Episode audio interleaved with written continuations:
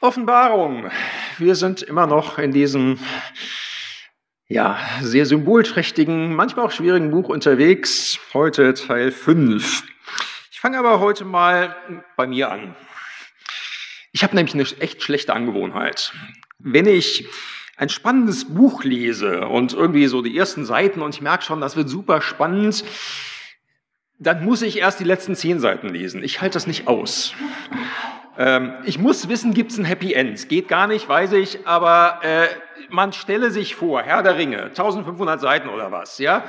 Die Helden quälen sich durch die Todessümpfe, vorbei an der Spinne Kankra, äh, durch das tote Land Mordor bis zum Schicksalsberg, um den Ring in den Schicksalsklüften zu vernichten und die Macht des bösen Herrschers Sauron zu brechen. Und im letzten Moment werden sie doch noch geschnappt. Alles völlig umsonst. Alles versinkt in der großen Finsternis, außen vorbei. Wollte ich das zu Ende lesen? Nee. Ich muss erst wissen, dass gut ausgeht, dann kann ich in Ruhe auch noch den Rest lesen. Happy End, Ring vernichtet, Helden überleben. Okay, dann kann es weitergehen. Wie gesagt, ist eine totale Unart von mir, finde ich selber nicht toll. Was diese Welt und ihre Geschichte angeht, finde ich es allerdings keine Unart wissen zu wollen, wie geht es dann eigentlich aus? Gibt es ein Happy End? Wird am Ende alles gut? Oder siegt am Ende vielleicht doch das Böse? Geht am Ende alles in Chaos und Leid unter? Wenn ich mir angucke, was für Filme im Moment so, was weiß ich, auf Netflix und Co. Äh, über die Zukunft laufen, sind das oft sehr dystopische Filme. Ja, irgendwie wird alles ganz furchtbar.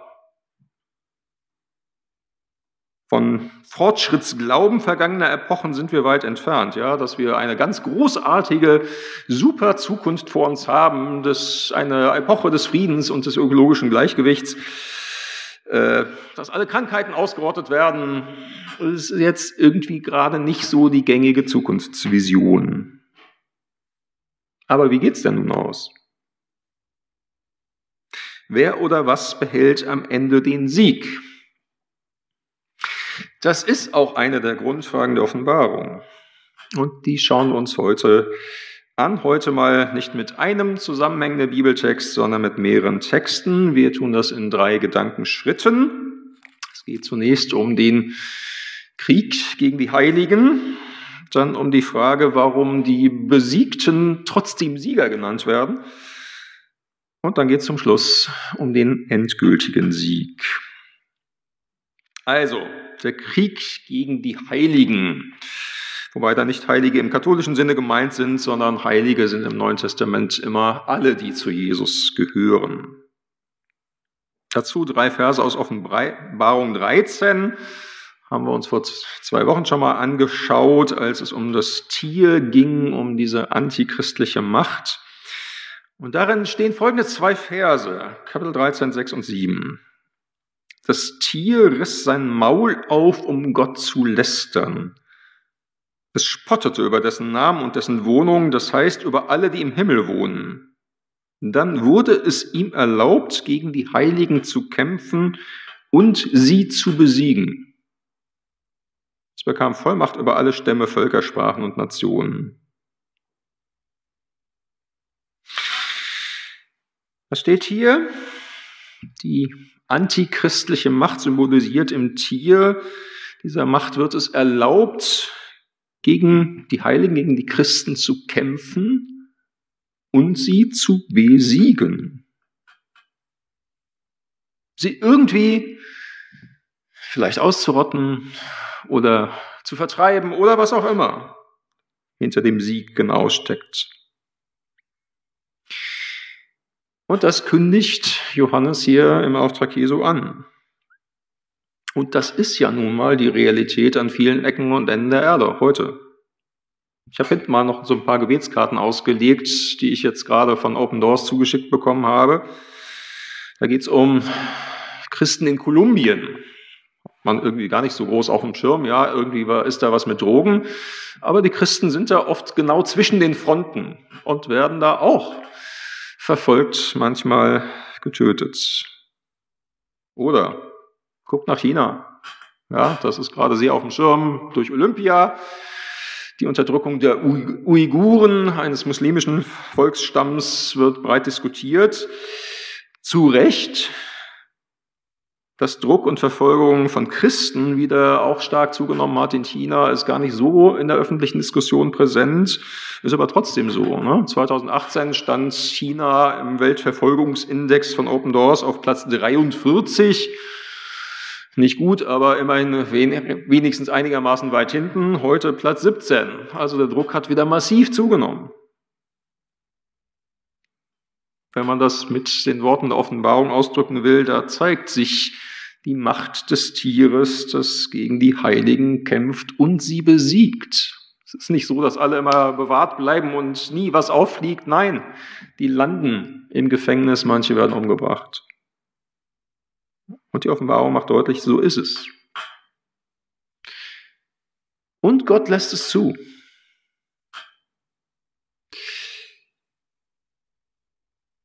Und da kann man sich ja schon mal die Frage stellen, wie kann das eigentlich sein? Also gerade wenn man im Alten Testament mal liest. Ich habe gerade jetzt die Königsbücher gelesen. Und da geht es eigentlich immer um die Frage, wie halten es die Könige und dann auch das ganze Volk Gottes, wie hält es mit dem Gesetz Gottes und mit dem Bund Gottes? Ja? Dienen sie wirklich Gott oder laufen sie anderen Göttern hinterher? Das ist immer so die Grundfrage. Ja, und auch wie gehen sie mit den Schwachen der Gesellschaft um, gerade den Armen, den Witwen und Waisen. Wenn sie sich an Gott halten, seine Gebote halten, allein Gott dienen, nicht fremden Göttern, dann geht es ihnen gut. Dann werden die Feinde besiegt, dann ähm, funktioniert alles ganz wunderbar, wirtschaftlich geht es bergauf, keine Krankheiten und so. Aber wenn sie sich von Gott abwenden, die Armen unterdrücken, dann geht es ihnen schlecht dann werden sie besiegt, dann gibt es Dürren und Hungersnöte und Seuchen. Ganz einfaches Schema. Geh mit Gott, dann geht's dir gut. Naja, und wenn du dich von Gott abwendest, geht's dir halt schlecht. Na, so ist es. Und hier zeigt sich genau das Gegenteil. Das sind Menschen, das wird so angekündigt, die halten sich genau an Gottes Gebote, folgen ihm nach in aller Treue und werden trotzdem verfolgt und besiegt.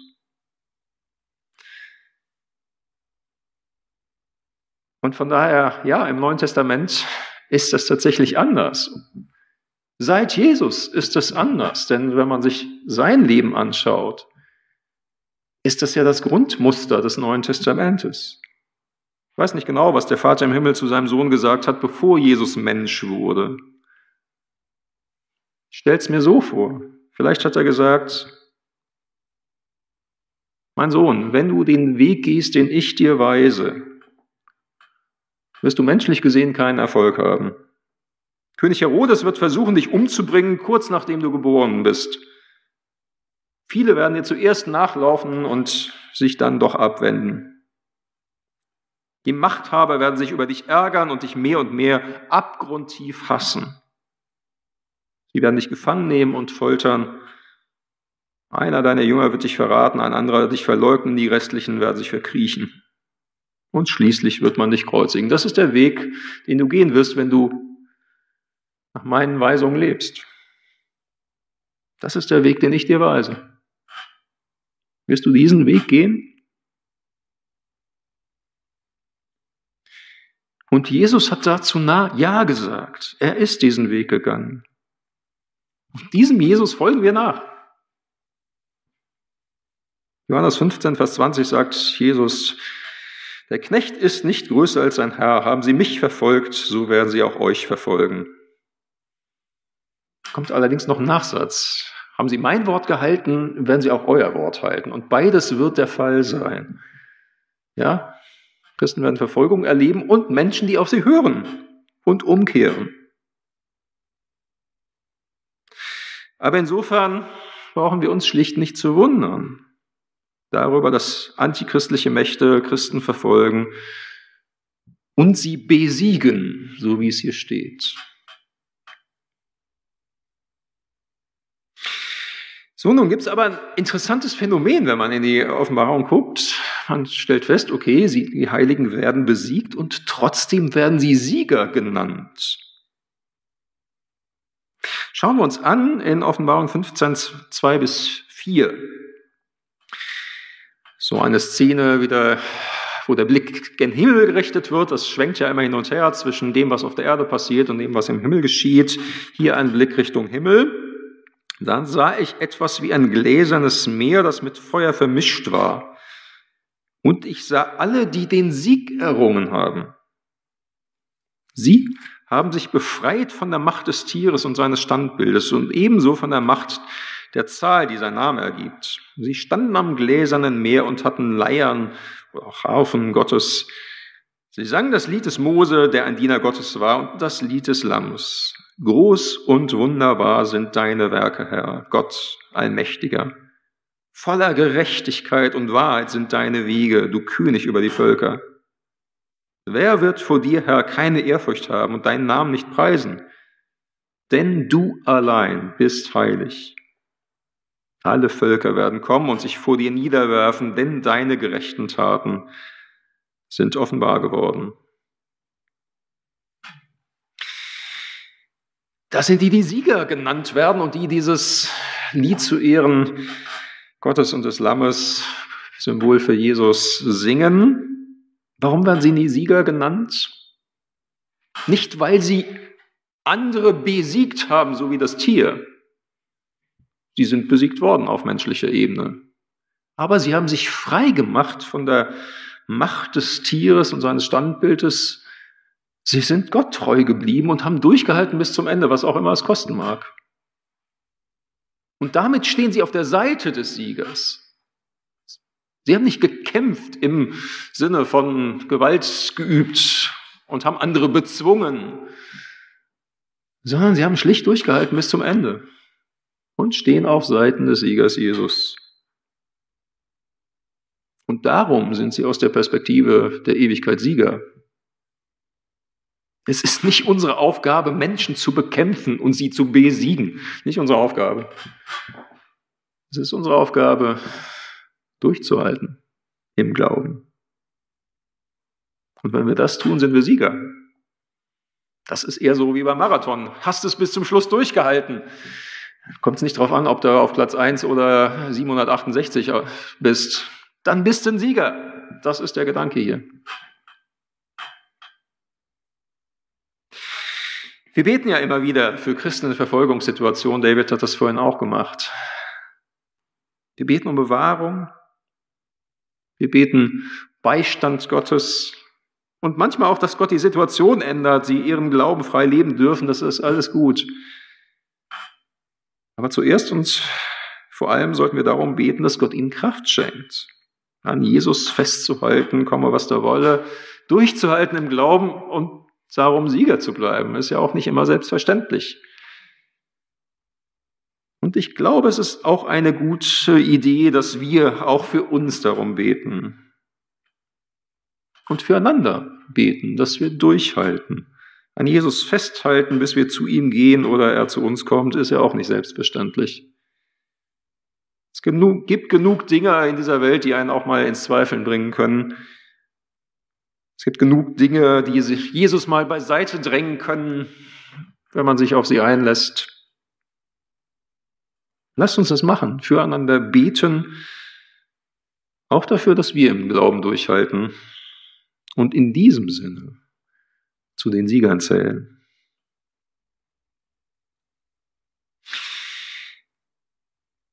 Noch ein dritter Text, bei dem geht es um die Wiederkunft Jesu und den endgültigen Sieg. Der ist schwer verdaulich und ich kann nicht alle Fragen klären, die in diesem Text enthalten sind. Ich werde nur auf ein, zwei Dinge dabei eingehen, sage ich mal gleich vorweg.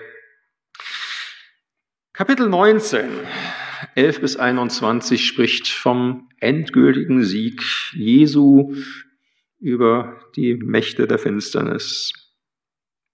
Dann sah ich, dass der Himmel geöffnet war und ich sah ein weißes Pferd.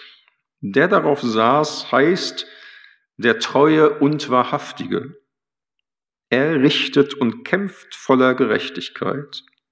Seine Augen glichen lodernden Flammen und auf seinem Kopf hat er viele Kronen. Ein Name stand auf ihm geschrieben, den niemand kennt außer ihm selbst. Die Kleidung, die er trug, war voller Blut. Sein Name lautet das Wort Gottes. Die Heere des Himmels folgten ihm auf weißen Pferden. Sie trugen feines Lein, das war, war, weiß war und rein. Aus seinem Mund kam ein scharfes Schwert, mit dem er die Völker schlagen sollte. Mit eisernem Stab wird er über sie herrschen. Er wird sie zertreten wie Trauben in der Kälte. Das wird der Wein des grimmigen Zornes Gottes sein, des Allmächtigen. Auf seinem Gewand und auf seinem Schenkel steht ein Name geschrieben, König der Könige und Herr aller Herren. Dann sah ich einen Engel in der Sonne stehen, mit lauter Stimme rief er allen Vögeln zu, die hoch am Himmel flogen, Kommt hierher, versammelt euch zu Gottes großem Festessen, fresst das Fleisch von Königen, das Fleisch von Befehlshabern und von Mächtigen, fresst das Fleisch von Pferden und ihren Reitern, fresst das Fleisch von allen Freien und Sklaven, von einfachen Leuten und von Mächtigen.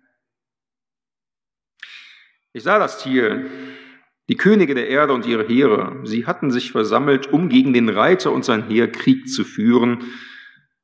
Das Tier wurde gefangen genommen und mit ihm der falsche Prophet. Er hatte in Gegenwart des Tieres Zeichen getan und so alle verführt, sich von Gott abzuwenden, alle, die das Zeichen des Tieres trugen und dessen Standbild anbeteten. Die beiden wurden bei lebendigem Leib in den See aus Feuer und brennendem Schwefel geworfen.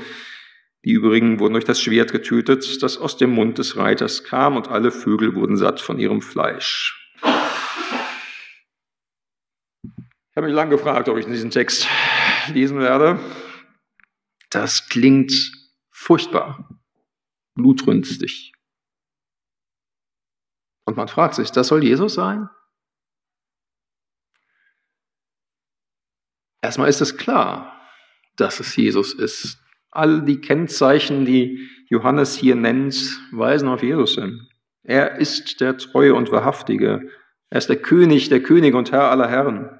Er ist das Wort Gottes.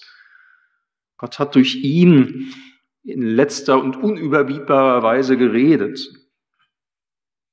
Seine Kleidung ist voller Blut, seines eigenen Blutes, das er am Kreuz vergossen hat. Aber hier kommt er als der, der den endgültigen Sieg über das Böse erringt. Also insofern ist klar, Johannes meint Jesus. Und trotzdem fragt man sich ja wirklich unweigerlich, muss das so enden? Mit dem Zorn Gottes, mit Krieg, mit Tod? Passt das überhaupt zu Gott, von dem es heißt, dass er die Liebe ist? In seinem tiefsten inneren Kern Liebe?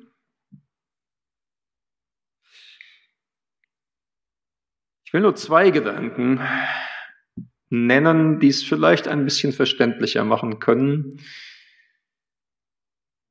Ein bisschen verständlicher, ich formuliere bewusst vorsichtig. Zunächst mal ist wichtig zu sehen, wer führt hier eigentlich Krieg mit wem? Vers 19 steht, ich sah das Tier, die Könige der Erde und ihre Heere, sie hatten sich versammelt, um gegen den Reiter und sein Heer Krieg zu führen. Jesus kommt nicht, um Krieg zu führen. Die Mächte des Bösen wollen diesen Krieg. Und sie scheitern jämmerlich weiß nicht, ob ihr das so mitgekriegt habt, ob Sie das mitgekriegt haben, aber in diesem Text wird von keinem Kampf berichtet. Also die wollen Krieg, aber es gibt keinen Krieg. Einfach nur die Anführer, Tier und Prophet werden gefangen genommen und Jesus besiegt sie durch das Schwert aus seinem Mund, Symbol für sein Wort. Ja, also da wird nicht mit Waffen gekämpft, sondern Jesus spricht sein richterliches Wort wie Gott am Anfang gesprochen hat. Er sprach, es werde Licht und es ward Licht. Er sprach die Dinge ins Dasein, so spricht er jetzt auch sein machtvolles Wort und besiegt damit die Mächte des Bösen. Fertig aus. Jesu Wort reicht aus, um das Böse endgültig zu besiegen. Und wenn man sich das überlegt, ist es eigentlich ein komplett verrückter und wahnsinniger Kampf, den die Mächte des Bösen hier anzetteln wollen.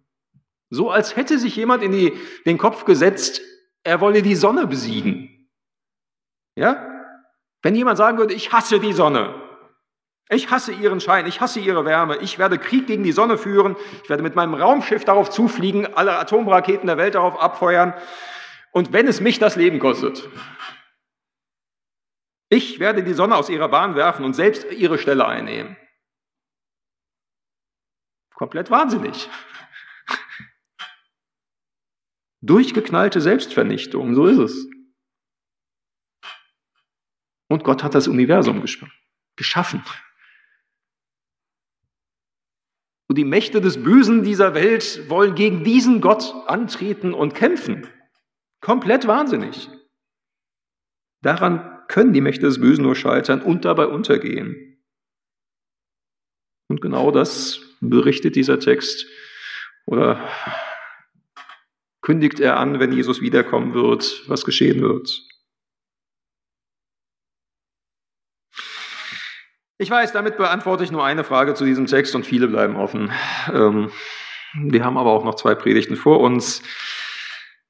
Für heute reicht es vielleicht, dieses eine festzuhalten. Am Ende ist es keine Frage, wer den Sieg behält.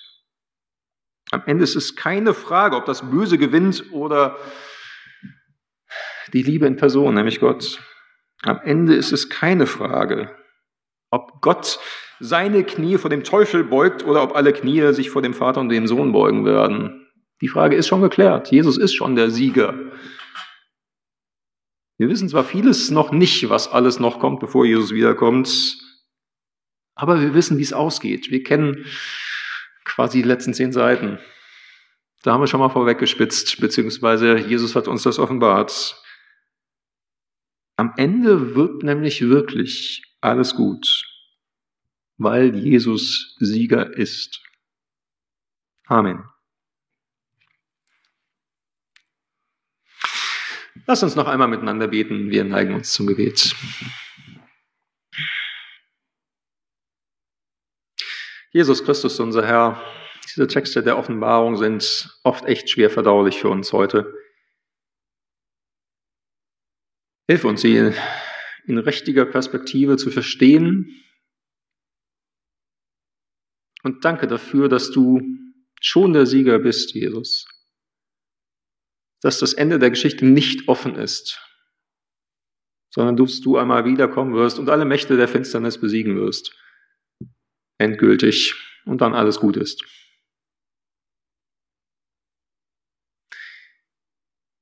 Wir haben schon gebetet für unsere Geschwister in Verfolgungssituationen. Wir wollen es noch einmal tun und dich bitten, dass du ihnen Kraft halt gibst, an dir festzuhalten, was auch kommen mag. Und du siehst uns hier in unserer Situation, die wir nicht verfolgt werden, aber wo manchmal auch Zweifel kommen, manchmal auch Dinge sich in den Vordergrund schieben und dich beiseite drängen. Hilf auch uns, an dir festzuhalten und durchzuhalten, bis du kommst oder wir zu dir gehen damit wir auch Sieger sind in diesem Sinne. Wir brauchen deine Kraft dazu, das kriegen wir nicht alleine hin und darum bitten wir dich. Amen. Groß und wunderbar, Herr, sind deine Werke. Du bist Gott, der Allmächtige. Das haben wir gerade aus Offenbarung 15 bei dem zweiten Bibeltext gehört und davon wollen wir jetzt singen. Groß und wunderbar, Herr, sind deine Werke. Wir bitten um Gottes Segen und ich bitte, soweit möglich dazu aufzustehen. Er aber, der Gott des Friedens, heilige euch durch und durch und bewahre euren Geist samt Leib und Seele unversehrt, untadelig für das Kommen unseres Herrn Jesus Christus. Treu ist er, der euch ruft. Er wird's auch tun. Amen. Amen.